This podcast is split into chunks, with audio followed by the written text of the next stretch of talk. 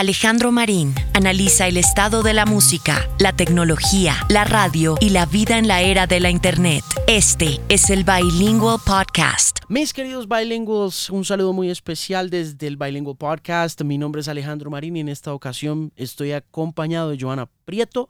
Ella es cofundadora de Geek Girls Latam y de la cajita feliz de McDonald's hemos preparado este podcast especial para la celebración de los 50 años de la primera caminata lunar de la humanidad. Es un gusto tenerte acá, Joana. Qué bueno que estés conmigo y con los oyentes de este Bilingual Podcast que están conectados a través de Apple Podcasts, de Spotify, de TheMusicPen.com, en las diversas redes sociales que manejo. Es un gusto tenerte acá y quiero preguntarte primero cómo nace la iniciativa de Geek Girls Colombia, cómo está conectada a Geek Girls América Latina y qué más puede saber la audiencia sobre Geek Girls.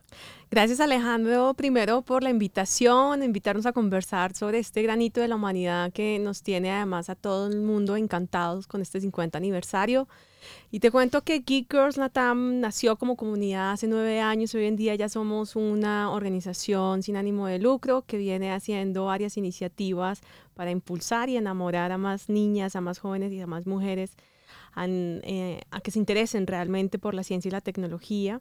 Tenemos acá unos grandes retos, pero venimos haciendo acciones muy concretas a través de un modelo que generamos de inspiración, empoderamiento y conexión de estas niñas para que puedan ser las próximas científicas, astronautas, las creadoras de, tecnología, porque creemos fuertemente en su potencial y, toda la creatividad que tienen para poner a, a este ejercicio de ciencia y tecnología. Bueno, y hablemos en esta ocasión de ese 20 de julio de 1969, de esa misión espacial Apolo 11, que realizó el alunizaje y el 21 de julio, seis horas después, cuando se produjo esa primera caminata de un ser humano sobre el satélite terrestre que ha sido fuente de inspiración científica y artística de nuestra civilización, de la humanidad en general. Estábamos hablando hace un rato que 1969 fue muy importante, no solo por el alunizaje, vale la pena poner un poquito en contexto a la gente y decir que 1969 fue un momento de partición de la humanidad, en que la juventud se dio cuenta que tenía derechos y que esos derechos iban mucho más allá de lo que ya se había logrado en aquel momento en la historia de la humanidad, como votar, había muchas otras cosas que estaban pasando, una revolución sexual en acción, estaba pasando una revolución literaria, había una revolución poética, Bob Dylan estaba construyendo un rock and roll a base de folk y estaba construyendo canciones de protesta que estaban conectadas a todo lo que sucedía en la guerra de Vietnam y por supuesto la desembocadura musical, diría yo, por mi lado, fue el tema de Woodstock 1969, fue como el cierre o por lo menos el momento cumbre a nivel cultural y a nivel musical de esa huella indeleble que dejó el alunizaje 1969. Así es, Alejandro. Además que esa finalización de esa década fue importante. El presidente Kennedy, precisamente a principios de la década antes de, de su asesinato, pone un reto grande a la NASA y es llevar el primer hombre a pisar la luna. Y es así que tenemos en el 20 de julio del 69 a la primera persona que camina sobre la luna, que es Neil Armstrong, que viaja con dos astronautas más muy conocidos, Edwin Aldrin y Michael Collins, que hoy en día sigue vivo, em, y que tal vez son los nombres más conocidos de este gran logro de la humanidad, pero hay que eh, destacar, Alejandro, que tuvimos a todo un equipo de hombres y mujeres detrás de esta gran hazaña. Sí, hubo mucha gente, alrededor de 400 personas estuvieron muy vinculadas a eso. Pero antes de entrar en algunas de esas fascinantes historias de los personajes que llevaron a la humanidad a la luna, quiero compartirles un dato muy curioso que viene precisamente de la cajita feliz de McDonald's y es que para celebrar los 50 años de la primera caminata lunar, la cajita feliz trae una colección de juguetes de Snoopy en colaboración con la NASA, que además incluye tarjetas con información para que las niñas y los niños puedan aprender más sobre esas misiones espaciales. Snoopy, creado por Charles Schulz en 1950, tiene una larga y emotiva relación con la NASA, las misiones espaciales y los astronautas. Esta colaboración empezó en los años 60 y tiene como hito más icónico la misión espacial Apolo 10, justamente la última misión de verificación que envió la NASA a la Luna antes de lograr el primer alunizaje. En esta misión, el módulo lunar se llamó Snoopy, ya que su misión era Snoop Around the Moon, echarse una vuelta, darse una vuelta, husmear alrededor de la luna para identificar el terreno donde alunizaría posteriormente el Apolo 11. El módulo de mando fue llamado Charlie Brown, que es justamente el nombre del niño dueño y fiel compañero de Snoopy, a quien en América Latina conocemos como Carlitos. Snoopy, el módulo lunar, fue el primero de las misiones lunares en quedar en una órbita próxima a la Luna. Y al finalizar su misión, Snoopy fue enviado a la órbita del Sol y los tripulantes de la misión Apolo 10 regresaron a la Tierra a bordo de Charlie Brown. En la historia de las misiones espaciales y en particular del Apolo 10 ha quedado la huella de Snoopy. De hecho, en las fotografías previas al despegue de la misión podemos ver a los tripulantes en un ritual que podría considerarse de buena suerte tocando la nariz de un Snoopy de peluche en su camino a la nave y contemplando banderines del famoso Beagle que los acompañaría en esta crucial misión. Así es, Alejandro, además porque es muy interesante que la cajita feliz de McDonald's en esta oportunidad haya escogido a Snoopy como el personaje de la cajita feliz para conmemorar la llegada de la humanidad a la luna.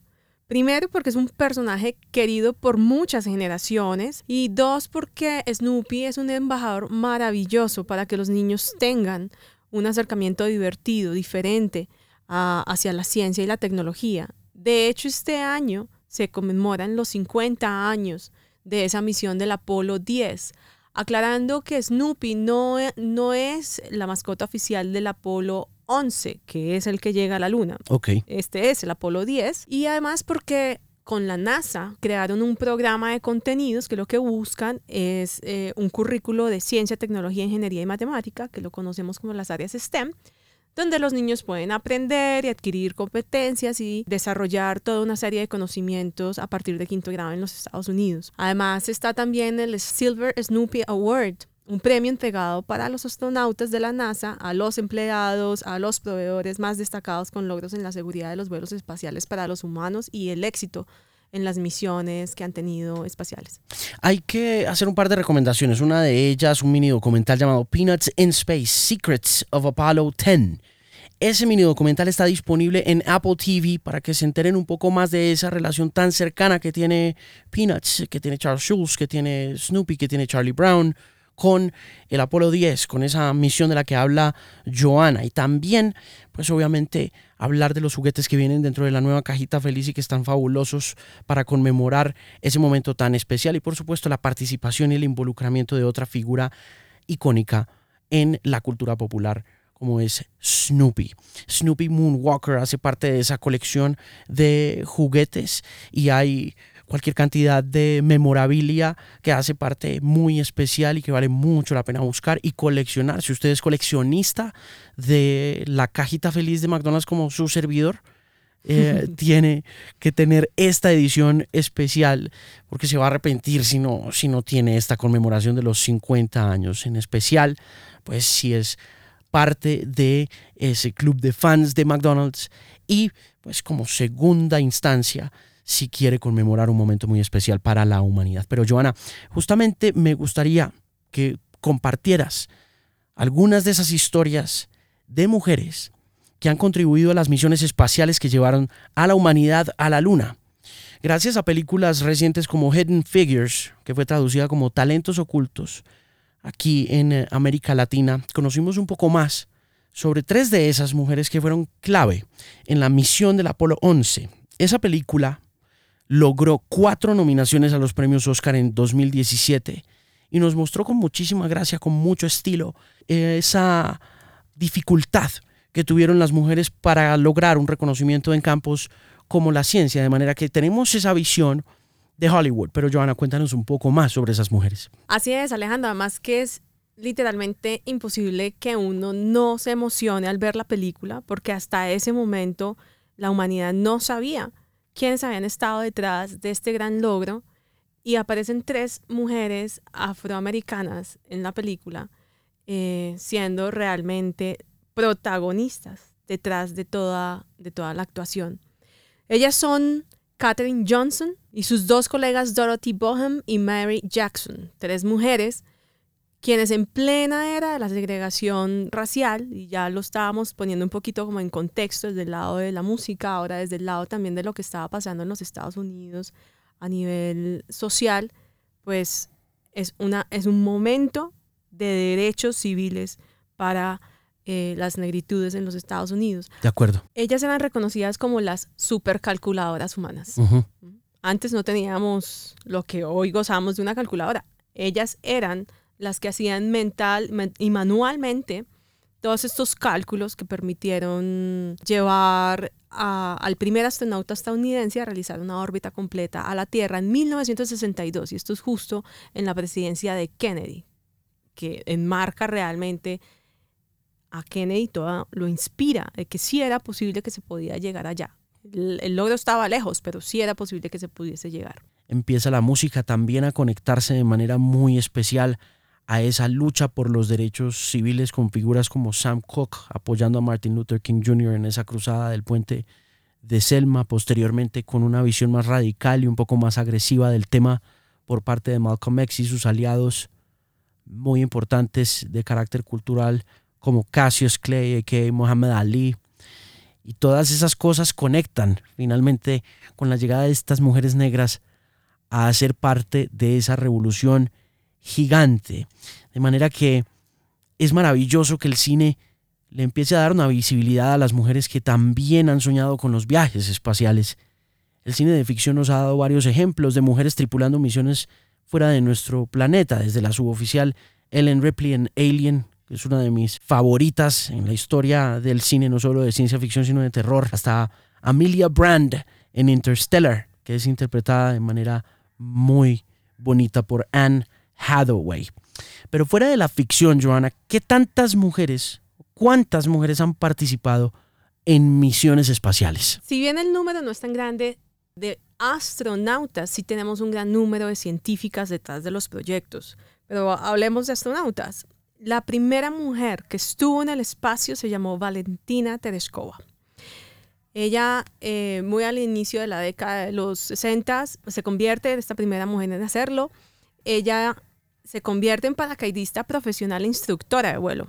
En 1963, Tereshkova, Valentina, emprendió el primer viaje al espacio. Pero también quería contarte un poco de quiénes otras mujeres hicieron parte del Apolo 11, aparte de estas tres mujeres afroamericanas, porque es importante que la historia las reconozca. Tú lo mencionaste antes, cerca de 400 personas estuvieron detrás del ejercicio del Apolo 11 las tres mujeres afroamericanas, que son Catherine, Dorothy y Mary, eran las supercalculadoras humanas. Ellas hicieron posible todos los cálculos matemáticos para poder llevar los equipos a la luna. Pero hubo otras mujeres bien importantes que si bien no aparecen en el cine, en el caso de la película de Talentos Ocultos, pues la historia hoy sí ya las empieza a mencionar, ¿no? Entre ellas está, por ejemplo, Judy Sullivan, que fue la ingeniera biomédica espacial que supervisó todo el tiempo el estado de salud, por ejemplo, de los astronautas estando en órbita. Claro. Joan Morgan, que monitoreó y alertó sobre todos los momentos críticos del despegue y fue la única mujer en el centro de lanzamiento. Está Margaret Hub Brennick, experta en aleaciones y ayuda a mejorar y hacer más resistentes los tanques de combustible usados en la nave. Y así te puedo mencionar al menos un grupo más de 20 mujeres que hicieron parte de eso. Pero todo el tiempo aparecían eran hombres visibilizándose en, la carrera espacial. ¿Alguna razón por qué fueron hombres y por qué, más allá de la discriminación natural de aquella época, existe una razón puntual por la que no había una mujer preparándose para pisar la luna? Los primeros programas de preparación, de entrenamiento para astronautas fueron habilitados solamente para hombres.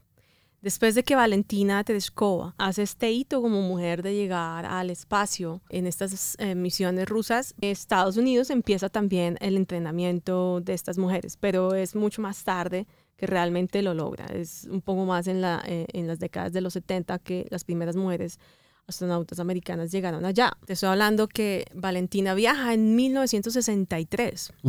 Hasta el momento ninguna mujer ha caminado sobre la superficie de la Luna. Sin embargo, estos días hemos escuchado que ya se prepara para 2020 o 2023, en esos, en esos años, la primera misión totalmente comandada y tripulada por mujeres. Y estas personas, y cada persona con su lucha, porque solo el detalle de Katherine Johnson, recordando el contexto que estábamos hablando de segregación racial tan fuerte que había en los Estados Unidos, pues a Katherine misma le tocó luchar muy fuertemente contra el sistema legal eh, americano, porque no era permitido que una mujer afroamericana estudiara, se graduara en estas áreas además. Entonces ella fue la primera mujer matemática graduada legalmente y que obviamente le abre todo el paso a una cantidad de mujeres eh, de, ahí la, importante, la importancia de visibilizar estos rostros y estas mujeres, pero ella se convirtió en la primera mujer afroamericana matemática graduada. También empiezan los grandes movimientos feministas a tomar curso, lo hablabas tú con el movimiento de estudiantes. Así que las carreras de ciencia y tecnología cobran auge a partir de esta llegada del hombre a la luna. Y es esta llegada también de mujeres a estudiar campos en los que no era natural empezar a ver mujeres. Las primeras mujeres que se forman en los Estados Unidos en estas carreras es hacia la década de los 70. O sea, estamos hablando muy después de la llegada del hombre la luna, que termina inspirando a muchas personas además. Eso parece muy normal hoy en día, ¿no? Y la cantidad de cosas que han tenido que superar las mujeres para poder alcanzarlo es una cosa que solo se entiende si se lee un poco sobre el tema y si se plantea sobre un contexto histórico todo, porque, como te digo, queda mucho camino por delante para las mujeres en la ciencia, pero me parece muy importante también que desde este podcast, desde este episodio puntual, recalquemos la importancia de ese pasado para poder entender más allá de lo que damos por hecho, como te decía, respecto a la llegada del hombre a la luna.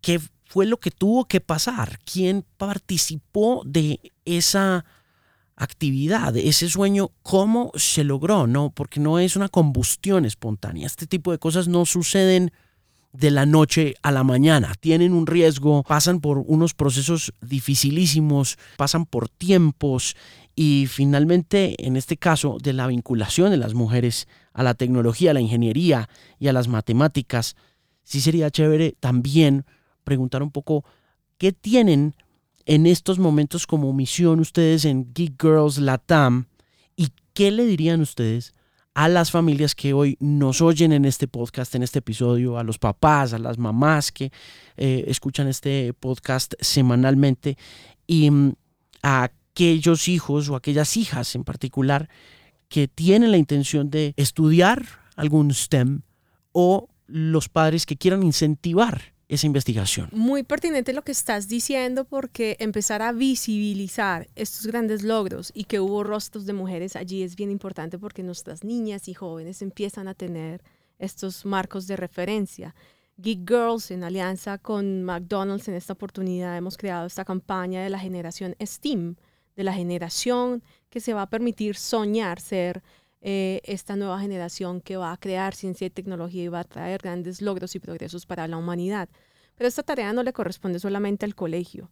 Por eso desde las familias, desde un elemento que, que, engancha tanto a las familias como es la cajita feliz. Hemos querido llegar desde la campaña pasada con los robots y en esta oportunidad con Snoopy, que las familias incluso le permitan como papás a los niños esos por qué, por qué, por qué son la mejor forma de conocer el mundo y cómo funcionan las cosas. Entonces la idea a través de este elemento es incentivar el interés de cómo funcionan las cosas, hay que responder las preguntas, por eso la campaña además tiene unas tarjetitas con unos tips de ciencia y tecnología.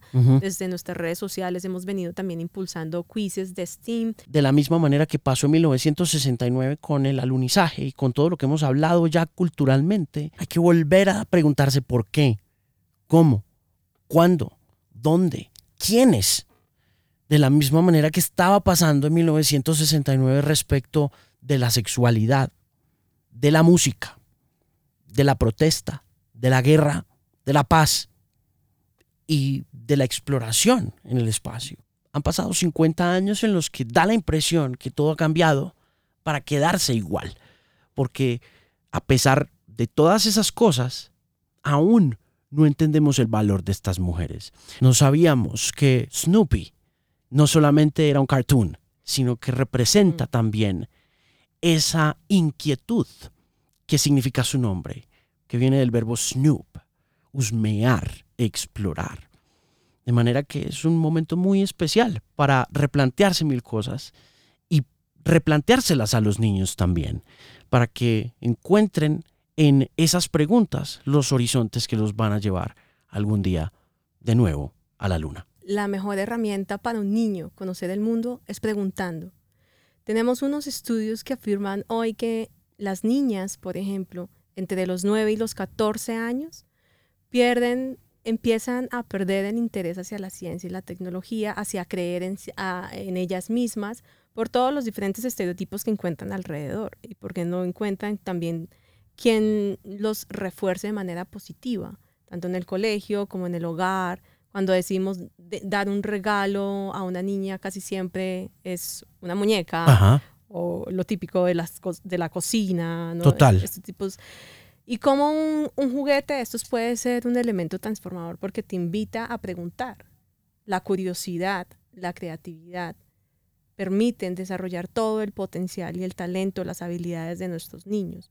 Así que si les damos herramientas a los padres, por ejemplo, a través de la cajita feliz, pues ellos tienen ya eh, como uno, compartir un espacio agradable en familia. El juego se convierte entonces en, este elemento que cohesiona, la pregunta se convierte en, este otro elemento que me permite mirar, explorar, preguntarme. Snoopy todo el tiempo miraba al cielo, ¿no? Entonces, este es un personaje además que querido por muchas generaciones, pero que muy probablemente esta nueva generación, estas las generaciones más jóvenes, no sabían que Snoopy, por ejemplo, tenía este mm, era la, la mascota oficial del Apolo 10 y todo un significado detrás del Apolo 10.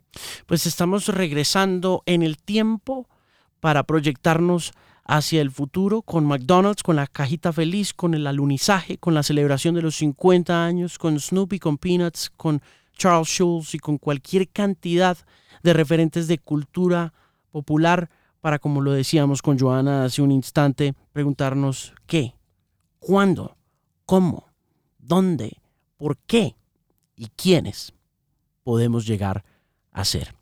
Joana de Geek Girls Latam, gracias por estar en el Bilingual Podcast. Muchas gracias Alejandro por abrirnos este espacio y porque bueno, hay que seguir conquistando ciencia y tecnología. Y sigámonos preguntándonos muchas cosas.